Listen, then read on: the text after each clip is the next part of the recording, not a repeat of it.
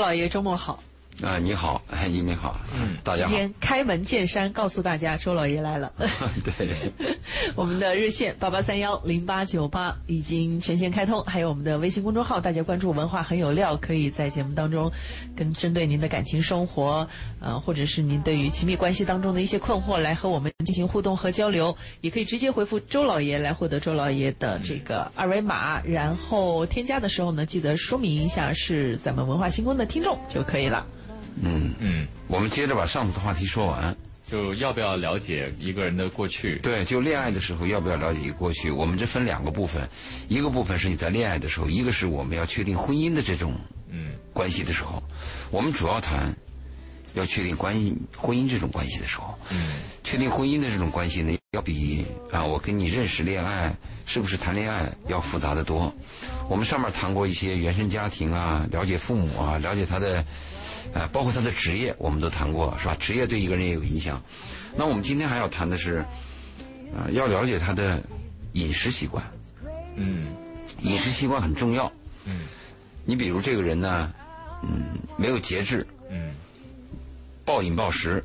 嗯，吃什么烤肉啊，吃油炸食品啊。那如果这样的人的话，他一定是，首先他对健康是忽视的。嗯。或者说对健健康是无知的，还有一个你可以看出他的自律性比较差。嗯，虽然我们仅仅看到的是一个缺口啊，你吃饭怎么样？你吃一些垃圾食品，不是这个小问题。嗯，一个人他自律，首先表现在能控制自己的食欲。嗯，我以为是体型呢。哎，因为你食欲跟体型是有关系的，你可以看从一个体型能看出一个人对自我的管理。今天。今天下午我去商店去买这个方便面，因为方便面我不是要吃它，是方便面呢。我们最近要写一个小文章，就关于方便面里面的添加剂。你可以做一个实验，就是不加添加剂的方方便面，和加了它那个调料以后的方便面，它的成分组合。因为我们刚好要写这个东西呢，我就去一个机器店就买这个方便面，买了两包出来，就看见旁边一个男人肚子很大，嗯。买了一包。在我眼里全是垃圾食品，嗯，旁边还在那调侃，啊，我喜欢吃糖的，我喜欢，他们不知道这样的做法会给自己未来导致的是什么，嗯，未来导致的一定是你首先是你的那个意志上的堕落，嗯，接着就是你的肉体的坍塌，嗯，随之而来的就是消磨和你很多的精力要在未来的晚年要十年十几年跟慢性病做斗争，起码是。在你死之前的三十年，你就要服药，对吧？一些什么他汀啊，还有一些什么拜糖平啊，这些东西降压药，现在原来说的三高，现在已经到四高，四高就包括尿酸高。嗯，所以这个问题呢，呃，我就说在谈恋爱无所谓，如果你要跟一个人过日子，你要看到他的饮食习惯，通过饮食习惯能看出这个人是是否他有节制。嗯，为什么要这么看呢？如果咱俩是朋友，是个恋人，嗯这个关系和我们今后成为夫妻不一样。成为夫妻以后，你的伴侣一旦他身体有问题，或者他精神有问题，凡是他有麻烦，他首先是给身边最亲近的人，嗯，带来麻烦。是。所以我们要看你你你跟他吃饭的时候聊天，你问他啊怎么吃，你你眼睛要盯着点要看着点嗯。当然你要有懂得健康的话，这个人在你面前一出现，体型啊，对，你看你们俩在我面前这体型，我看着就舒服。对。我正在想，周老爷这一句话下去得淘汰多少人助孤生？非常重要。嗯。我们除了了解他饮食习惯以外，我们还了解他的睡眠作息这个习惯。嗯。你看，有些人晚上一晚上的看手机，一晚上的玩游戏，经常熬到一两点睡觉，这种人你要注意一点。不是很多人他自己就是这种人，这是问题。如果他自己就是这样的人，你们俩愿意陪伴，那是另外一回事了。嗯。但是我们考虑到，你的未来你要承担一个父亲的责任，你做母亲的要承担一个母亲的责任。嗯。你的你你你你的这个生命啊，消耗在什么地方？另外，有些人他是工作确实有，他必须要加班是另外一个概念。我们看到有些人什么，他没什么事儿，嗯，他是心里边比较乱，漫无目的消耗自己的时光，他睡不着。一旦人养成这样的坏习惯，你想把它改过来，几乎是不可能的。你们今后会为这个出现问题的，再有了孩子以后还会出问题的。嗯，所以为什么我建议大家要注意狐狸尾巴呢？就讲的这些细节。你比如说，你见到一个人，哎，一看到这个人身材很标准，BMI 指数一看十八点五到二十三点九之间，对吗？衣服不豪华，但是很干净。吃饭，哎，少油，晚餐控制，啊，中午的蛋白质它有讲究，早上的什么奶酪、牛奶，啊，粗粮它有讲究。这种人你接触过是不一样的。你在你在西方国家，你可以注意一个现象。凡是那个受高等教育的所谓的贵族啊，他们对身材的要求是非常的严格。我这次呃这两天又接待了几个加拿大来的朋友嘛，也讲到这个问题。但是呢，往往那种文化比较低的人，比较随便的人，都是那大肚子。嗯所以这是一个教养和教育的问题。嗯那我们就要通过这细节去了解他。啊，你听他说，听他表现，他爱你，他很积极，给你提提提提包啊，给你给你猫宁靠，那个没有用的，你不要听他说什么。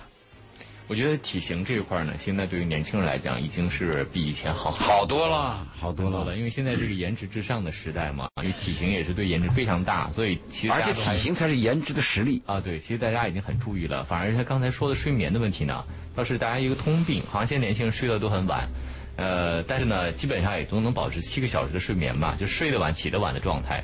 嗯你知道这个长期熬夜给人带来的生理和你的细胞的变化有多么的可怕？嗯年轻轻的你去测，啊，你的很多指标都会有问题。嗯这个是很糟糕的。我们要顺从那个大自然，就早起，啊，太阳出来了我们就起床，嗯啊，那么天黑了我们就作息。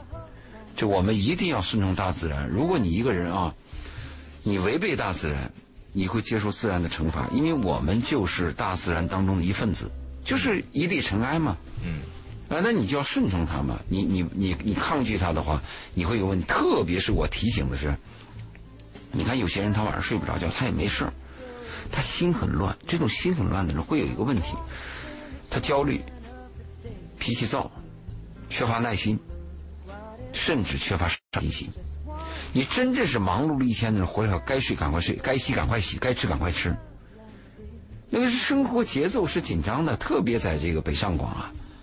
你如果是晚上你你你这样糊里糊涂的人，你熬夜熬到两三点，好，明天早上八点钟上班，那你的工作就会有失误，你就迷迷糊糊，嗯这能量守恒的吗？对，除了咱们说的这个呃饮食习惯呐、还有这个呃睡眠啊，就说到饮食习惯呢，其实我刚才是以为是说，可能有些人饮食习惯很不一样啊。比如说，你看我自己，啊，你爱吃辣，我爱吃甜，哎，对对对，这不要紧。我是以为说的是这个 我们要通过这个看看到这个人后来的成长，嗯对吗？因为你看，我们找一个人啊，你说你现在是大专，你是博士后，这当然这是一个点，但是更重要的是我们要看一个人的成长。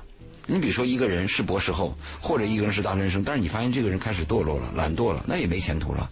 啊，那么我没什么文化，我只有高中毕业，但是我很勤奋，我每天起早贪黑，我对人诚恳，我懂得爱，我诚实，那这种人就有前途啊。嗯所以你看人是要看成长，当然你要现货也行，现货一般就看现在的指标了。嗯所以我们今天谈的主要是，你是不是要了解他的过去？我们主要讲的是你要跟他结婚，嗯对吧？你要跟他搭伙过日子。其实我的思维一直都还停留在关于体型的这个问题上，因为后面讲的你体型我觉得可以啊都特别顺，没有问题，就是确实应该是这样。但是体型，我个人觉得它是一个特别复杂的因素，因为在每个人的基因当中，它就有一个易胖体质或者是易瘦体质。有些人他也很自律，他也不乱吃，但是没办法。但他就是会显得，因为骨架的原因，或者是因为身材的原因，或者是因为他自身的这个身体基因的原因，他就是会容易显得胖，或者是他就是会比一般人要胖一些。其实我是觉得，体型这个呢，因人而异，有人喜欢特别瘦的感觉，也有人觉得胖墩墩挺可爱。只要他的人品没有问题，他的性格没有问题，然后他的自律啊、自爱啊各方面都还不错。我其实觉得体型并不是最重要的那个部分，甚至是如果过于强调体型，我觉得会很多人不公平。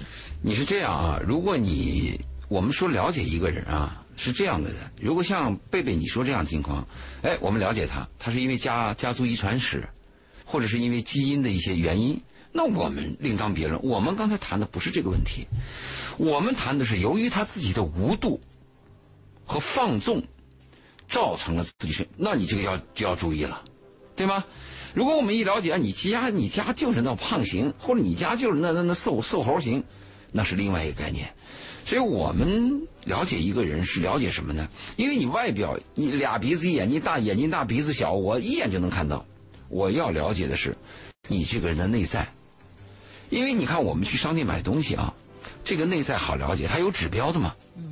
指标一般是相对相对来讲是可以相信的，特别是现在我们发展到现在这个年代，讲究诚信，你这个企业不讲诚信你就完蛋了。所以每个企业它特别注重这一点。你可以看他的产品，看他的指标，基本上是对口的。人不是啊，人有假象，对吧？你了解人这个产品，人有假象的呀。每个人都有，三岁就开始会说谎，甚至一两岁小孩都都知道闹的孩子多吃糖。嗯。所以我们说这个问题，还有一个我们要了解啊，他的消费热点和消费倾向，这个很重要。怎么说呢？但人的消费热点和消费倾向，难道不应该是会改变的吗？不，你不管他改变不改变，你要先了解他。嗯。改变最好是不要在你的要求下改变，嗯，而是对方想改，嗯，对吧？你比如说我们家，我们家从小，我我妈给我穿的衣服就是带补丁的，一穿穿一年，嗯。但是我妈在吃饭就特别讲究，就一定要注意营养。那我们家那工资低嘛，那那当时都穷嘛。那就花在吃的上面了。那从小给我养成个什么习惯呢？啊，衣服简单朴素就行，但吃一定要讲究。那结果呢，我就养成这习惯。啊，车可以开的一般，啊，衣服穿的一般，啊，穿旧一点也不要紧。甚甚至我的一件 T 恤衫，我穿五六年、七八年都可以。但这顿饭我讲究，喝的什么水我讲究，包括你这个食材来源是在海拔多少，有没有农药，在哪个地种的。当地的重金属怎么样，我都计较，所以你要看一个人他的消费习惯，而有些人是这样子的，我对吃无所谓，但是 LV 的包我一定要买，俺，那出门一定要有面子，我哪怕欠债，我一定要开个大奔，我站在大奔面前啊，旁边我好像就底气就十足。你注意啊，这些消费习惯也可以看出一个人的内在的一个表现，他对自我怎么认识，他是不是虚荣？哦，这很重要啊！那有些人，年轻人跟我聊嘛，说我谈恋爱谈了，我怎么了解他呀？哎，我我我我我，我就给你介绍，就这么了解。嗯，很多点呢。嗯，就在你面前，问题是你他妈睁着眼睛你不看。其实，呃，周老爷刚刚讲到，有很多年轻人他是呃喜欢买大牌这个事情。我正好前一段时间也在呃一个群里面看到一些人在聊这个话题啊。我当时只是围观，因为我觉得我没有资格发表评论。我看他们聊的时候呢，有几个点我觉得挺有意思的。呃，有一部分人会觉得买大牌是个人形象投资之一。为什么这么说呢？就是当一个人他穿着上面有些讲究，或者出行有些讲究的时候，他会给人带来一个社会印象，叫做我有资源，我有能力，我有可以让你信任的。部分是通过我的穿着或者是出行的这个你能看到的，我展示给你的东西展现出来的工作需要。对，那么在这样的一个情况下，不是简单的用虚荣两个字就可以概括的。当然，一方面他确实有这个人设，有些人是虚荣，有些工作需要。对，有一些他是觉得这个后面就像有人投资。投资你可以投在房产，你可以投在金融产品，你同样也可以投资个人形象。就是这个东西可能还得分开看，还是回到周老爷之前讲的，我得了解这个人为最基础的前提，了解他的三观。你可以了解他。对。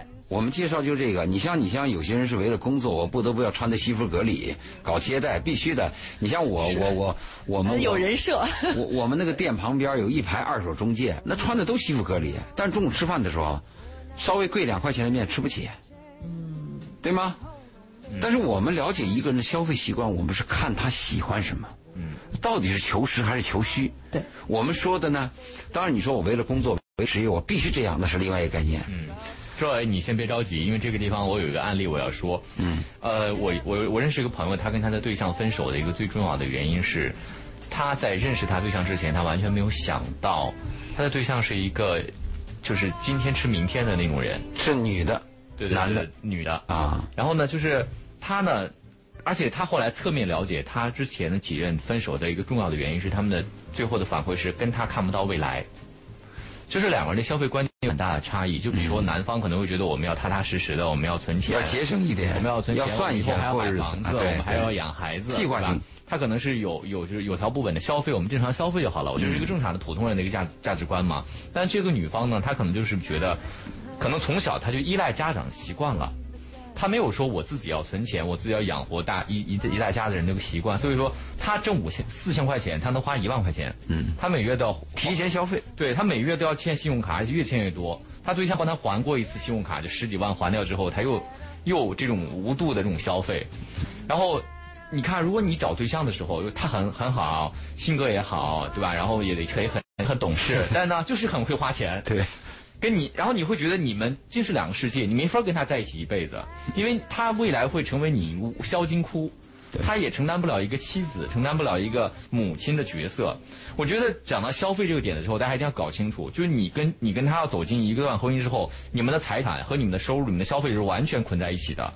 这个才是我觉得最最最最重要需要提醒大家的东对西。，这是我刚才也谈到，对我们也了解他的消费热点嘛。嗯，当然，你这个你刚才说这个女孩呢，她这样，她如果是五千，你花一万啊，她如果真碰到一个大款也可以，是吧？如果我们都是一些工薪阶层，你还有这样的习惯，那就麻烦了，这个就要考虑了。我们一定要做到什么？就是你的支出要小于你的收入，那你就是个富人；如果你的支出大于你的收入，你就是个穷人。哪怕你挣的钱再多，但是你的支出大于你的收入，你永远是个穷人。嗯，我们刚才谈到了这个关于这些点以外呢，我们上次谈到一个要了解对方的成长经历，成长经历就是你读的什么书，上的什么学校，有过哪些过程。了解一个人的成长经历啊，主要是考虑到他跟你在有些问题上的理解是不是能够达到共鸣，对吧？如果我们家一直很穷，那我考虑问题的时候，我是一个这么一个穷的一个点，担惊受怕。如果这个小孩家里重新就从小就很富，就刚刚你谈到我五妈只有五千，我花一万，那这个你是过不下去的。所以我们要了解对方的成长经历，特别是我们要看对方的一些学校。嗯，啊、这个学各个学校风气是不同的啊。嗯，你说有的学校呢，它就是学分可能很高，呃，那一些还有一些学校现在提倡，就是我们要懂得一个人的人的成长多面性，啊、包括一个人对社会的承担责任，啊、学校是不同的，我们要了解他。但有些人会有个误区，他说我找对象啊，一定要找一个大学本科的。他说因为我是大学研究生。他说：“只有这种人呢，我才能跟他沟通。这里边有个误区，你是大学，你是研究生，他是本科，未必你能沟通。嗯，你学的化学，他学的物理，对吧？你学的那那你你你你学的是这个，是环境保护，他学的是微积分，你们俩不不是一回事儿。你别以为一个受过大学教育的人，他就能跟你沟通，因为大学教育它是个专业工具。嗯，你你培养化学专家，我就化学专家。”你你你培养这个这这个这个医疗专家，我记得不见得我懂人情，这是两回事不两两个概念，所以这个我们要要把它区分开。但是有一点好处在哪里呢？凡是受过大学的教育的人，他的理解力和分析能力和他的专业他这个素质，要比那种嗯只有高中毕业或者小学毕业的人要强。嗯我们应该这样理解他，嗯。对吗？好，我们今天邀请周老爷跟我们聊一聊，呃，生活和感情当中的那些事儿哈。我们这两天的话题呢是关于要不要了解一个人的过去。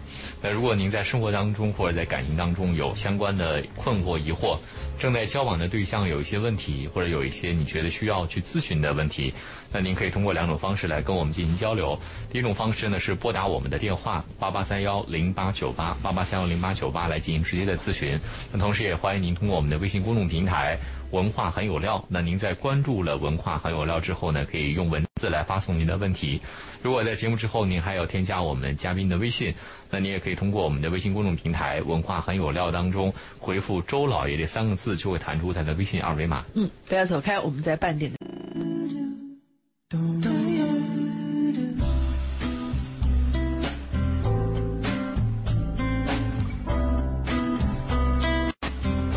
欢迎大家继续回到今晚的呃文化星空。我们在直播间邀请到了周老爷啊。我们今天聊的话题呢是，要不要了解，就是在结婚之前充分的了解一下对方。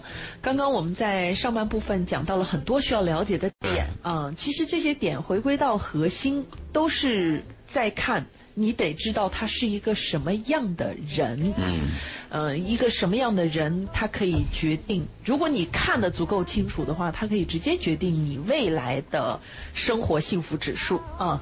当然，呃，我们还开通了热线八八三幺零八九八，就是如果您在您的这个生活当中，您的亲密关系，呃，或者是您的这个家庭生活有一些。困惑有一些问题，呃，你想和周老爷交流一下，你可以通过八八三幺零八九八直接参与到节目当中。还有就是我们的微信公众号，大家可以来搜索“文化很有料”，也可以直接把您的这个问题想跟周老爷说的话发到我们的微信公号上来，也可以回复周老爷，然后获得周老爷的二维码，然后添加周老爷之后呢，私下再跟周老爷沟通和交流。呃，周杰伦的周老师的老爷爷的爷不要打错字儿，嗯，添加的时候说一。生是文化新闻听众，我们在节目的上半部分呃讲到了好多需要了解的点啊，这个其中有听众抓了个重点，这个重点打引号啊，他他觉得周老爷以貌取人，周老爷解释一下这个以貌取人这事儿。以貌取人，这个其实严格意义上来讲，哎，我我觉得在我们呃，我觉得这扯传统文化好像也不太现实啊，但是我们都知道老人有一句话。就是你看一个人，他给你的面相上的感觉，其实你大概其实可以知道他是一个什么样的性格特点。比如说严肃的人，他的那个川字纹的眉头就会特别的明显，因为他老爱皱眉头。对，然后如果是一个特别爱笑的人，他的笑纹就会特别多。呃，其实从面相的角度上来讲，好像也确实可以有一点点以貌取人的效果。人品啊，很难做到以貌取人。是你像一个公司招聘的时候，你可以看一个人的简历，他可以告诉你我受过什么训练，嗯，上过哪些学校，读过哪些课，我有什么技能，这个是可以验证的。但是我们对一个人品是很难印证的。他说我以貌取人，可能说我刚才对这个健康，健康啊。以貌取人的可能性比较大。你去看中医，望闻问切，首先就是看你的皮肤，因为人有病，人的身体衰退以后啊，首先放弃的就是对皮肤的管理。你看老人老年斑，啊特别多。你再看那个脚趾头、脚趾甲增厚、脚皮增厚，都是放弃管理，就是离心脏最远的地方先放弃。所以他刚才这个听众说我以貌取人呢，应该说的是这个。就是对健康以貌取人，这有可能；但人品我们很难以貌取人。嗯，这个人长得丑，也许心地很善良；这个人很漂亮，也也许这个小心思特别多啊。这个这个都是很很难讲的，所以还是回归到我们得去了解他。最终目的还是了解他。对，就是了解的其实越多越好，哪怕是听他讲，他是。上学的时候的一些小故事啊，工作的时候一些小故事啊，他去点评他喜欢的电影里面的角色啊等等，其实这背后都会带出他的三观，对他怎么看待人和人之间的关系，他怎么看待家庭，怎么看待友情，怎么看待同事，怎么看待现在的社会。其实你你去跟他聊这些，可以聊到好多的点，这个反而是最核心的东西。你要是有识别力，受过一定的。这种像我们这样的培训，你和一个人都要结婚了，他身边会，他身上会暴露出很多很多信息，足以让你了解他的大部分。恰恰是这些信息都被忽略了，就他暴露了很多东西，但是你没有识别能力是没有用的。嗯，好，这个呃，我们是跟这个听众朋友来稍微互动回复一下，我们继续来说啊，就是我们。接着上半节的话题，接着往下讲。我们刚刚说到了那么多点，对，嗯，我们还需要了解啊。现在很多人都谈过恋爱嘛，你现在很难找到一个说，我和你在恋爱要结婚了，你在过去从来都是一张白纸，跟我第一次恋爱这样的人很少了吧？大部分都有恋爱经历，我们一定要关注对方的恋爱经历，我们要了解对方的恋爱经历。这个往往比较难，有些人不太愿意讲。哎，对他不愿意讲，但这个很重要，因为如果假设他愿意讲的话，那你要注意听什么呢？你一定要听他为什么爱那个人，这个很重要，这是价值观啊。如果一个女孩跟你讲，我前面的男朋友多有钱，多有钱啊，开个什么豪车，你心里有数了吧？对不对？如果他这个你这个现在女朋友跟你讲，他说我原来那个男人，我我很欣赏他，他有毅力，他对人诚恳，他愿意付出劳动，他靠自己劳动赚钱。哎，这这你了解一部分了吗？当然也可能是 高装饰一下。对，你只要说是一说伪装和欺骗啊，那我们所有介绍的东西全部为零。但是我觉得呢，就是判断一个人呢，就也不能完全从他的转述，呃，就是他说什么是一回事儿，但是他在关键时刻做的很多的选择，还有他思想里的东西呢，他不可能一直掩饰下去的，这才是我们需要用心去发掘的。就是你要发掘狐狸尾巴嘛。对对对就是他说的这个话，你发现是假的，你也听嘛但他总有暴露的时候。他喜欢那些有毅力的人，个个都有钱，他没有说而已，嗯对个个都长得很很好看。爱什么人，还有一个就是为什么分手，对，我觉得这样，嗯我觉得这个是这很重要两点都很重要当然，我们的前提是什么？他讲的是真话，是是对吧？一讲讲的我们没没没法谈了。对。他为什么大大部？分的人在这个问题上他会特别容易的，会做掩饰的。对，你看他爱什么呢？你可以看出他的追求。嗯你看他分手呢，你可以看出冲突的原因，他的甚至可以看他的劣性，啊，是哈，都可以看出来嗯。这个是我们必须要去了解的。我们不要去了解啊，你认识哪几个男人，你跟他拉了几次手，这个没有意义。嗯，我们要了解的是实质的东西，因为这个导致到，就今后你和他会是一种什么样的关系，嗯，对吧？如果这个女人跟你讲啊，我前面那个男人这每天带我去什么花天酒地啊，都住的世界一的这五超豪华的五星级的酒店啊，那你就考虑你有没有这个支付能力，嗯，你要想清楚。嗯，对吧？如果他分手，他给你，他在他讲的是，呃，我跟他老吵架啊，因为他这个每次说要买东西的时候都很抠，那你要考虑好，嗯，这些细节问题你要去了解的嘛。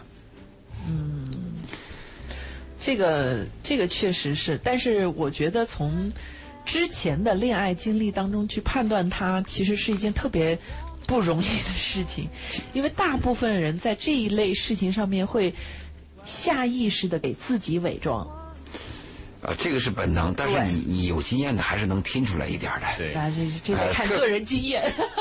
特别是而且分，很很好很好玩哈。有些人他分手之后，他会坚定的认为错在对方，嗯，他不他是打心眼儿，他不是伪装。你可以听啊，你看他怎么说，对方错在哪里，你可以判断出来，他有映射的，是是是，很很有意思的。因为这个映射可以看出是价值观。嗯对吗？他如果使劲批评对方的时候，你可以看他坚持的什么东西，嗯这个对你是有帮助的。嗯嗯，这个是这个是这样，而且其实把过错推到对方头上，这太正正常不过的事情了。对，嗯，从某种意义上来讲，人的劣根性之一就是讨厌承担。而且还有个问题就是，如果他真的把前任批的特别的不好的话，其实他自己你也能看出他好不到哪里去啊，对。做人留一线，日后好相见嘛。日后还相见啥都最熟悉的陌就是生人你也，要给自己留条后路，是不是？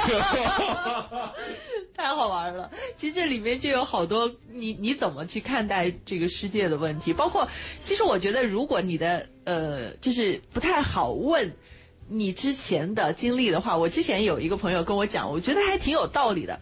他说他会特别喜欢去呃问他身边的就关系比较亲密的人，你是怎么看待分手之后要不要做朋友这件事？嗯，这个里面就哇超多的三观，你听他讲几句你就知道他是个什么样的人了，是个保守的，是个不爱承担责任的，害怕担责的，还是说他是一个大度的，他就是一个性格外向，但是很有可能以后会惹更多桃花债的人，就就聊这个话题都可以 get 到好多的信息。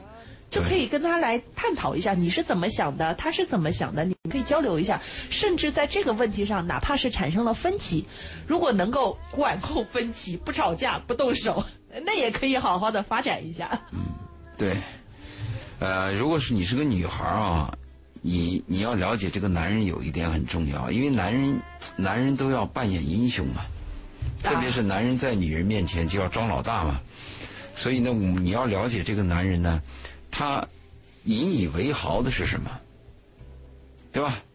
那你一定要了解他这个男人引以为豪的成功和成就，和他心里想，就或或者他吹嘘的是什么东西。你这个是你要了解的，对吗？你还要了解他的失败。这个男人失败，一般一个男人失败，他是除了客观原因以外，他的主观和他自己的身上的陋习一定是有关系的。当然，我们前提还是这是真实的啊。你如果了解这个男人他的成就，他引以为豪的是什么东西，这对男人是一个了解。如果这个男人他的失败，他总在某一个点上失败，你对他就也是个了解。这个很重要的，对吧？有些人就喜欢吹，啊，有些人就就是什么呢？这个这个这个，他会把自己的一些所有的问题，在不知不觉当中暴露给你，你要留意。特别是最后一点，我们要谈的是什么呢？你了解了一大圈有一点很重要，你要真实的了解到对方怎么看你。嗯。就你在他心目当中到底是个什么角色？嗯。你比如有些人是因为我失恋了，我很悲伤，啊，我在这个最弱的时候，我需要找到一个能安慰我的，嗯，能能能能靠靠背的，嗯，或者找一个垫背的。如果你要明白你在对方心里是这么一个角色，你注意，这个就有风险。什么？还有一些人是什么呢？我我爸我妈逼逼我逼得急，呃，怎么样也得结个婚。所以他找到你，那在这个问题上，你也要知道你在对方是心里边是个什么地位，啊，那如果你发现有一个人他经历过很多恋爱，包括情场，但是他呢见到你以后，他真的就是喜欢你，而且他是在是与是里选择，他不是在是与非，是与非就是我身边没女人，那我找到一个女人我就爱你喽，他身边有女人。但他就爱你，嗯，其实我们一定要把自己在对方心里的这个角色和位置要搞清楚，不要糊里糊涂的，反正只只要我跟你好就行了，这个非常重要。你看我我们呃我们家庭当中都有出轨的问题，很多人一出轨以后呢，立刻就憎恨小三，但是有经验的女人，一个旦发现出轨，她会有两点，第一。她想询问丈夫，就是我在你心中是个什么地位？第二，我有哪些地方在你心里边有隔阂？她会这样去考虑问题。嗯，所以这是我们对对这个建议。也就是说，我们跟大家谈了半天，我们谈了那么多，这一期话题我们可以结束。我们谈的就是你要跟一个人结婚了，在结婚这个段落，你要了解他一些什么东西啊？前面我们谈了很多了。谈了有三期这样的话题，对我觉得最后一个点还是挺受用的。我甚至我其实周老爷讲的很多话呢，我是知道的，就是就周来讲的很多东西哦，我我是已经 get 到了，或者以前我已经运用到了哈。但他讲出来的那一瞬间呢，我才发现他很很可很可很可贵，嗯，尤其是说你你要清楚的知道哈，对方是怎么看待你的。这个很重要，这个太重要了。就你在他心中到底是什么？太重要了。大家其实我我环顾了一下我身边的一些婚姻哈，我发现呢，就是他们的婚姻不幸福哈，很大的原因是因为夫妻的基础就有问题，他们彼此都不把对方当回事儿，嗯，对吧？我就把你当成家里的保姆，我就把你当成提款机，嗯，你你说你们把彼此都当成这么轻飘飘的人物，你们的婚姻怎么会是高质量的呢？对不对？所以你们要搞清楚，就是你很爱他的同时，哪怕你把对方看得很重要，但你要很清楚的知道你在对方心里面是一个什么样的角色。只有双方都能够搞定对方的这种定位，你们的关系才会是一个高质量的关系。对于有文化的人来讲啊，对于有文化的人来讲，我们注重的是价值观。嗯，你比如说，这个女人受过教育，这个男人也受过教育，现在我们讲究平等。嗯这两种人，我们在婚姻调解和恋爱咨询的时候，我们最注重的价值观。嗯如果文化比较差、比较差的这种夫妻关系来咨询我的话，我注重的是相互的依赖性。嗯比如这个男人，我有生存能力；这个女人，我就要找依靠。嗯就这类，这人和人是不同的，所以在辅导的时候，在处理问题的时候，也会发现有有有有千差万别，千差万别。我们会发现啊，很多人说我跟他性格合不来，其实你最后了解了解了解过去，有两种情况，一种就是对方没有价值了，我不需要你了。嗯我需要你的时候，什么性格合不来？合不来也合啊，对不对？这是一种情况吧。还有一种情况，最后合不来了以后呢，就是真是因为价值观，嗯，价值观的冲突和价值观的碰撞，会深深的伤害这种，两性关系。对，非常伤害。对，嗯，对，我觉得这个说的真的还是，我觉得有点翻过两三年前啊，我们当时会说到，为什么一男一女会因为说我需要你经济上的辅助，我们依赖我们做个公司，我们还要活下去，但是你会发现。当你们俩不需要依赖彼此的时候，我们才可以有资格讨论价值观的事情，对吧？呃，这个有依赖性，实际上婚姻是比较稳定的。嗯，你像我们的爷爷奶奶那一段儿，就是男人出去工作，嗯，女人在家里边啊，我不得不委屈一点，甚至你骂我两句，我也得过。一般来讲，这样的家庭相对是稳定的。嗯，就跟那个拳击比赛一样，拳击比赛你去看吧，如果是这个悬殊比较悬殊，三拳两拳放倒了，那马上就握手言和，打的最残酷的。胜者奄奄一息，败者倒地不起的，就是两个人实力比较平均，打满十二个回合，过去打满十五个回合，最后造成这样的伤伤害。稳定的婚姻关系，它不一定是高质量的婚姻关系。对，两回事儿高质量和稳定两，你这个说的非常准确。对对对，我们说的稳定就是过下去，嗯对吧？打打闹闹，吵吵过过一辈子。这个婚姻的要求，我们往往看到的是能不能过下去。嗯但是作为个体来讲，他的要求是我要有质量的，嗯我要爱的，我要舒服的，是的，是的，我要合得来的，嗯是不是？作为老人来讲，就是你们俩要过下去。而且我们对一个婚姻的评价，因为我们看的是外表，我们不知道内在。我们看到一个夫妻，只要你们俩能白头到老，能过下去，对吧？像克林顿和希拉里，啊，那你们能过了就行。至于你们内部不和，我们不管。你在公共公共面前表述那种亲密啊、拉手啊、拥抱，那是给别人看的，最终是你自己的。所以婚姻这个问题是太艰难了。就今后啊，今后我们的孩子，我最担心的是，他们有家庭，没有婚姻。嗯，你知道日本现在是一种什么情况啊？日本那个叫什么婚呐、就是那个我们下象棋那个卒嗯，车马那个叫卒吗？还是叫兵？居啊，居不不不，就其最最最最小兵，小兵对，卒吧？嗯，日本我我也不知道是不是那样念，反正日本写的叫卒婚。嗯就是女人生完孩子以后，到了四十多岁，分居，就我们的婚姻还存在，但是女人我干我的事儿，男人你干你的事儿，就我们这个家庭还在，我们的精神支柱还在。现在日本实行这个，我担心的就今后我们的下一代就是有家庭，没有婚姻，有自己的孩子，结了婚就离婚了，离婚以后不想再结婚。你现在西方很多国家很难结婚，西方那个非注册的 family 是越来越多。婚姻婚姻那个法律下的婚姻越来越少。当然，有些宗教的国家，他们还是要结婚，结婚还不能离婚。所以我担心的是这个问题。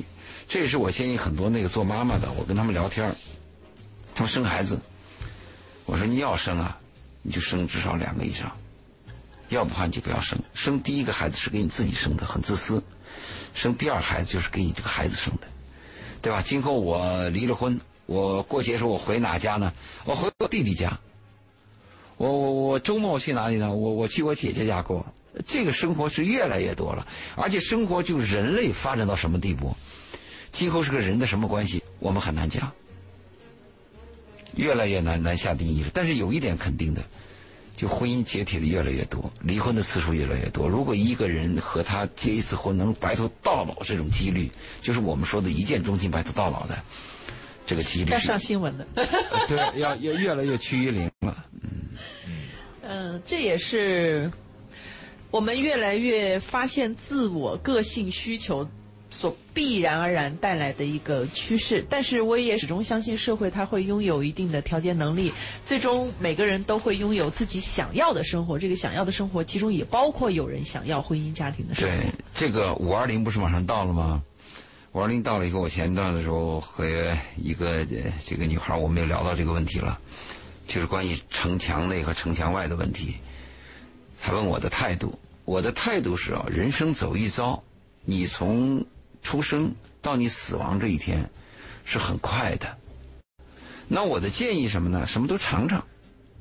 只要你身边有一个可以结婚的，在你适婚的年龄，只要这个人品是端正的，我的建议是我们所有年轻人啊，努力的尝试结一次婚，哪怕结一次婚、离一次婚，都比你一辈子没有结婚要好。这是我的建议。嗯，因为我过去也是有点独身主义，但是我经历过人生以后，我就会发现，你看这张白纸，白白的，没有污染。和一张有污染也有幸福的，选第二种。好，时间的关系，今天只能和周老爷聊到这里。文化很有料，微信公众号回复“周老爷”可以获得周老爷的二维码，添加的时候说明一下是文化习惯的听众。我们下次节目。